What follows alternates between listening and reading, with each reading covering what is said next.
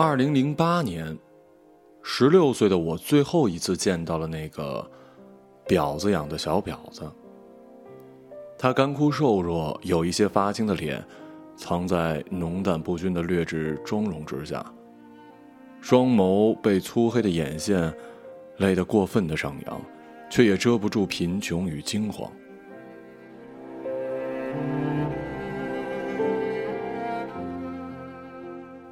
那天前，我外婆跟拆迁队起争执时中风了。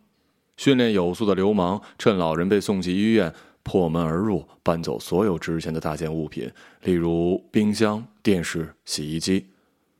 再拎着一榔头，一顿乱挥，刻意的制造裂痕与混乱。大难临头，外公跟舅舅连夜包走必需品，回到医院，只是找不到两样最关键的东西。于是派我来，顺便把自己的衣服收走，别便宜了那些等着捡好处的流浪汉。我走进屋的时候，有一些伤感，在立柜夹层里找到了户口本，门后一个不起眼的破布兜子里塞满了乱七八糟的塑料袋手往里使劲伸，就能摸到我们全部的家产。别误会，外婆并没有神奇到能够预料到遭此变故。习惯性藏钱，主要是为了防御他那赌钱的儿子和丈夫。任务完成后，我不愿意走，有船鸣破窗而入，透过层层叠叠的树影，又看见了那一小片被我观看了十几年，直至今日都能分毫不差的富庶的长江。冬日生出阴沉至重的云团，仅有一道光芒，照亮灰白的城市。闪耀着，转而消失。循着那光再往阳台靠一点就发现那个躲在窗台下方的站街女。五颜六色的头发极其显眼，右手攥着一条粉红连衣裙，这让我更加注意到她指缝里难看的黑泥。那连衣裙，是我妈买给我的。我呵斥他，试图用愤怒逼退他的偷窃之心，没想到他犹豫了半秒之后，露出的凶狠和坚定，似乎是下定决心要拿回某一件命里应得的物品。我读不懂这种坚定，更读不懂他的命。他叫谢荣，十四岁，已经跟着母亲在楼下破落的小巷做了好几年的皮肉生意了。楼里的居民叫他和他妈妈“二层表”，因为母女干着同一种勾当，又恰好住在二楼，所以想出这个外号，一语双关，省时好记，方便茶余饭后讨论跟当面的唾弃。而“婊子养的小婊子”是外婆在恐吓我不要接近谢荣时对后者的单独侮辱，专项命名。第一次见他的时候，他还没有这些外号。那年我十岁，看着他们母女俩搬进了对面的红砖筒子楼，我也住在二楼，正在他们家对面，中间隔着一条十几米宽却堆满垃圾的废弃过道。谢荣很漂亮的，至少那时候是。她有着完美的鹅蛋脸，红扑扑的双颊，身体和莲藕一样，会在南方的艳阳里发光发亮。他母亲是比较奇怪的，不怎么爱说话，只说自己跟女儿从上游的巫山来。有人问是不是修大坝分过来的三峡移民，他不置可否，把脸别过去，用沉默结束话题。更奇怪的是，谢荣不上学的，每天早上我被外婆赶着往学校走的时候，他在走道上看着我，放学回来时也看我。我有时会挥挥手跟他打招呼，放下书包。两人隔空打着手势，约好下楼踢毽子。但是后来，外婆不许了，因为他们家里总有不同的男人进进出出，巷子里的居民不明着问，只是自顾自的跟他们保持着一个白眼儿的距离。再没过多久，谢妈妈消失了，谢荣一个人在对面黑洞洞不开灯的房间里。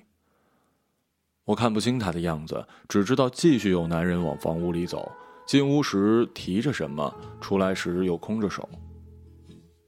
再后来，他不看我上学放学了，即使在巷子里遇见，也隔着好几米就拐进别的胡同。他母亲回来时，完全变了另一副样子。原本沉默寡言的人，开始喜欢在街头叫骂，颧骨下凹进去一块，眼大无神，什么颜色的眼影也显得特别难看。不骂人的时候，站在公交站旁，不见他赶车，也不见他挪步，只是手捧瓜子儿，这边嘴里嗑进去，那边嘴里吐出来。我考上重点高中的那个夏天。他们居住的红砖筒子楼被拆了，母女俩无处可去，居然跑到了我们楼道里做生意。谢荣贴着明晃晃的塑料指甲，抚弄着破了洞的吊带裙，胸前水钻拼出的图案几乎剥落殆尽，整个身体都陷在一进门洞阳光照不到的黑影里。偶尔探出头，站在乱堆乱砌的台阶上。问路过的衣襟起着腻，隔着几米远就能闻到汗味的臭男人：“大哥，玩不玩啊？”有钱的会跟他们走进楼道，在半层楼梯、半层木板搭成的窝棚里交易；没钱却嘴闲的，会讪笑着说自己有病阳痿。也是那段时间吧，外婆当面骂了他们，拿洗衣水泼他们，让他们滚远点不要影响别人。那个别人，指的就是我。我又是谁呢？是另一个婊子养的小婊子。这是父亲常用来骂我的句子。三岁的那年，母亲跟父亲离异。据说是因为母亲出轨，跟了个地痞厮混。和父亲离婚后，母亲远走他乡，每两年回来一次。之后，在父亲的嘴里，母亲变成了婊子的代名词，是不吉、不洁与不幸。但小孩子不同啊，谁给好吃的就跟谁玩的好，就喜欢谁。这方面，妈妈虽然不在身边，却从来没有停止给我买一些新奇的玩意儿。并坚持让我学画画，带我去看新鲜的世界。同是十四岁的年纪，母亲想带我去深圳生活，而父亲为了让我加深对母亲的仇恨，详细的我详细的跟我讲了一遍母亲的出轨过程。你很小很小的时候，你妈就带着你去跟情人约会了，她根本就是对你跟我都不负责任，而且我觉得。她姘头开的那家发廊不是什么好地方，说不定在里面干着什么不好的勾当。如果你跟他走了，你以后就是个坏人了。那之后，我无法再正常的跟母亲交流。每次母亲想要拥抱我，我都往后退，因为我感到了羞耻。我不知道该怎么面对父亲说的事实。我也突然明白，为什么从小到大，全家人都试图让我远离母亲。特别是外婆，她总在我想要打扮自己的时候警告我，不要变得跟你妈一样。但如果我做家务、洗碗、刷地、做饭，就会被夸以后一定是一个好老婆，能嫁一好人，一定不会和你妈一样。有一次，妈妈寄给了我一条粉红色的吊带裙，一双白色的坡跟鞋。我非要穿着它们去上绘画课，然后一路提着裙角，在街路旁的土巷子里小心翼翼地走着，生怕撩起早市残留的烂菜叶和浸泡着鱼鳞内脏的脏水。没走几步就被狠狠地推搡，胳膊掐到发青。莫样写法的，好好走道。外婆说的“好好走路”，是不能像男生一样。跨开脚走，也不能像女生一样窈窕淑女、脆弱可欺，更不能像谢荣，脚下生风，停下来的时候又像没了骨头一样瘫在某个男人的怀里。他要求的是没有性别的。我努力的做，但是没用。到了绘画班，我才发现自己出门的时候完全沉浸在穿新衣服这件天大的喜事儿里，以至于拿错了画纸。老师要求拿四 K 的，我拿了八 K 的。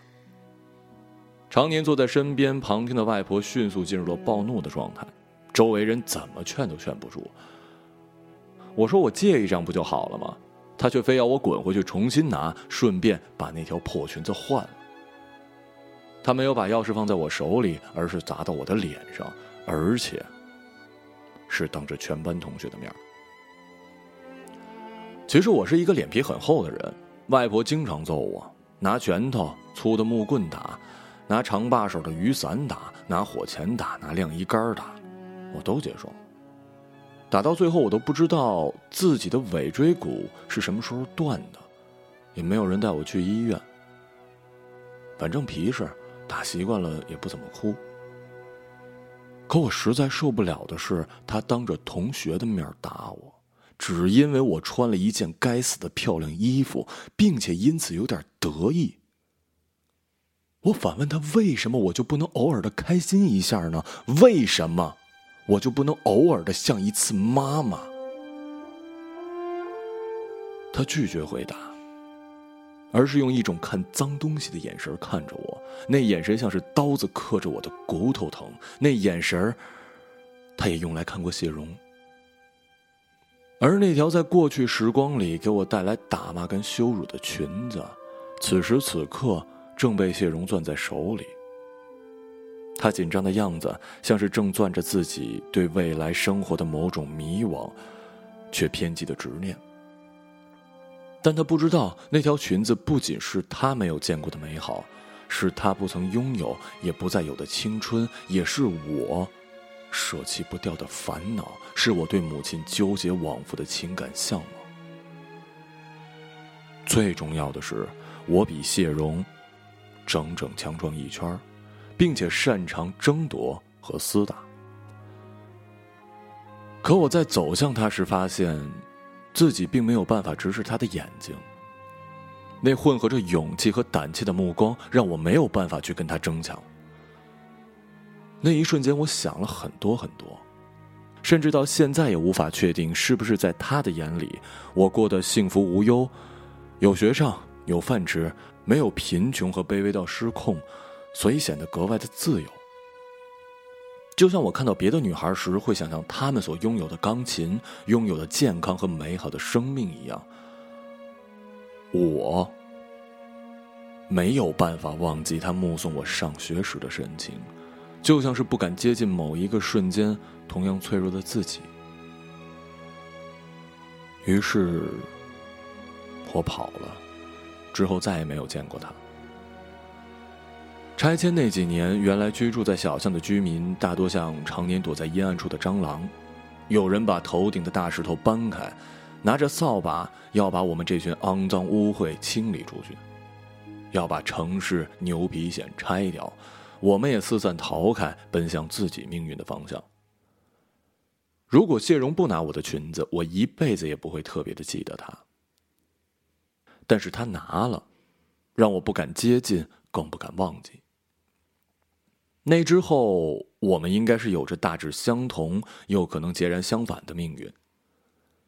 例如，在高考之前，外婆就将母亲存在她那里所有给我买书的钱都给了外公和舅舅，拿去赌了。除了重男轻女，老人更无法抵制日复一日的威胁跟暴力。例如，母亲无法短时间内挣到更多的钱，只能跟父亲争吵。让他多拿一点可父亲认为女生没有必要学那么多没有用的艺术，早早工作补贴家里，那才是正路呢。例如，我在走投无路又心气甚高的时候去做了人体模特，并且在第一次拍摄时出了很大的事故。对方明明是私拍机构的影棚，却打着招收正规人体模特的名义去招人。参与拍照的人也大多不是什么来研究光影结构，而是直接来消费观看女孩身体的。他们习惯用长焦镜头等对着女孩换姿势时，迅速的抓拍私处。我隐约感觉到不适感正在被侵犯，可是我什么都没说。不仅因为我当时根本不认识长焦镜头。不仅是因为那是我第一次拍摄，第一次被十几个人架在一个私密的空间里，还因为我是真的真的很想要那五百块的拍摄费。我以为迅速的赚到钱就可以解决很多的问题，就可以不再和父母纠缠，就可以让在病床上的外婆放心，就可以回到学校跟其他同学一样无忧无虑、一心一意的想学分成绩。可这是我以为的世界，真实的世界不是这样的。在真实的世界里，那些照片拍下来就删不掉。世界的尽头，南方风雪。所以，在我终于稳定了一点儿，可以开始做自己作品的时候。在我举办了第一个展览，陷入舆论的风暴之后，在我还是一个艺术系的学生，人气很高，努力跟人争论人体究竟能不能出现在作品里，身体到底是不是艺术品，甚至裸体接受采访，反对对身体以有色眼镜观看的时候，那些照片被人发到了网上。虽然之前知道他们。在一些很奇怪的角度拍我，但是第一次看到那些照片，却是和几百万的网友在一起。我看到那些照片里自己的私处被放得很大，隐约还有卫生棉条，才想起当时正值生理期，这让我非常的困惑。我没有办法面对那些照片，我不想说话，但又不得不说话。在面对记者的质询时，我承认了。我承认那些照片上的人是我，因为我也不知道，如果不承认，我还能做什么呢？至此，人们开始像是抓到了把柄一样，狠狠的嘲笑我，全盘否定我的作品。裸模，就是裸模，人体模特都不是。人体模特还讲究光影呢，他那些被拍下来的照片算什么呀？所以有些人不看我的作品，只说我是裸模。也是在这个时候，父亲打电话说要跟我断绝父女关系，并且大声的质问我什么时候变成跟我母亲一样廉价的女人了。一切的一切，似乎是我逃不过的命运。我离羞耻太近，又从来没有人告诉我羞耻背后肮脏的性具体是什么东西，尺度在哪里？二零一一年那些照片被放出来时，我反复的被询问：“你觉得自己变得廉价了吗？真的吗？我在私处被曝光的那一瞬间变廉价了吗？”我本来就不是商品，哪里来的廉价一说？私处只是身体的一个部分，我没有能力控制他们去拍哪一部分。这是我第一次对那些让我感到不舒服的价值观的回击，因为不涉及亲人，不涉及爱的抉择，所以显得格外的勇敢。我在一片雪地里，把人们骂出的脏话写到身上。把人们的话语也纳入了作品的一部分，一次次的试图用冰雪洗刷掉它们，结果却是更多的墨水倾盆而下。那是当时舆论给我的直观感受。辩解无用，人们习惯相信他们想要相信的，但在行为作品的最后，我还是自觉不自觉的从雪地里站了出来，冲着镜头笑。那是一种本能的反抗，我没有赢，但未被打倒。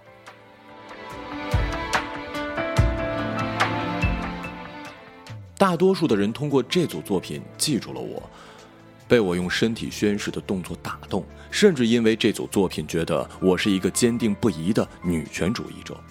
那一年女性传媒大奖，劝我入围。在海外，一些媒体对我的报道标题是“大陆女性崛起代表”，但我只反抗了一次，就能把之前十几年的价值观真正推倒了吗？就能真正让自己坚强起来了吗？不，在那作品之后整整的五年时间里，我用尽力气写了二十多万字的梳理文件，才渐渐地看清身旁的每一个女性，才终于不再去责怪自己，而是更多的去寻找事情为什么会发生的原因。今天是妇女节，有些女性不会诉说，例如我的母亲，例如谢荣和她的母亲。而只要他们不说，世人除了谩骂，就不会再给任何别的回应。例如，我始终清楚的知晓，母亲初中之后就把所有的教育资源都让给了他的两个弟弟。备受压迫的他想要逃离自己的家庭，却草草的跟一个男人结婚之后，发现对方有暴力倾向。最严重的一次，扯下了他整整的一块头皮。出轨，有时候只是更加懦弱的选择。我越来越倾向于承认母亲并没有能力给我更好的保护，但她至少没有逃避责任，她给了我能给我的全部。例如当年拿走我红裙子的姑娘谢荣，不知道现在在哪儿，但漫漫人世，她一定会被欺负的不轻的。他的人生早早的失控，没有人愿意帮他拉他一把，却总有人给予唾弃。而这些侵害依然发生在我们的周围。当我站出来说发生在自己身上的一切时，我收到了九百多条女性的私信，跟我说着他们的故事，和我和谢荣的童年大同小异，并且暴力直到今天都没有消失。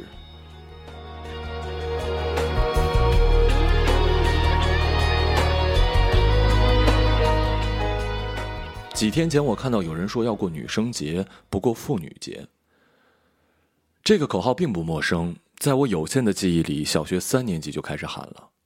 大致情境是，班里某个姑娘被男生讪笑，祝三八快乐，然后追着她满操场的骂：“你才是三八，你们全家都是三八。”我们不会直说自己是女生，不是妇女，但会用青春活力证明自己。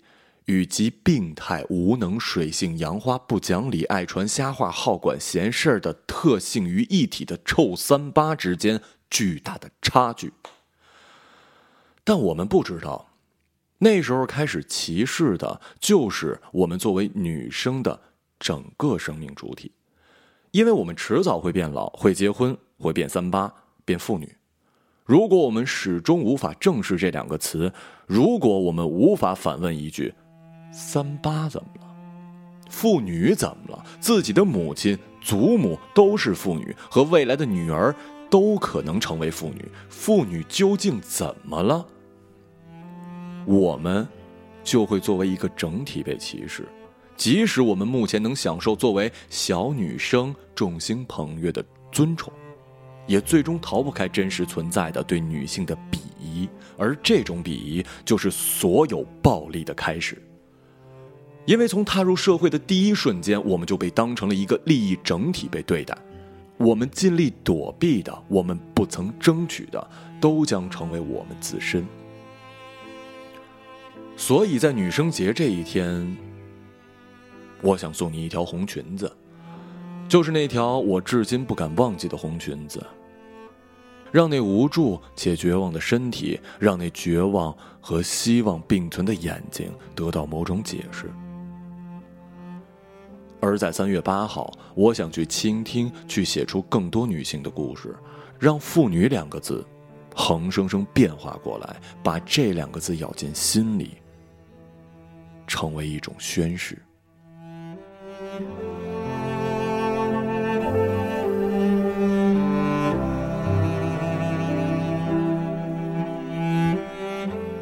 一个朗读者，马晓成。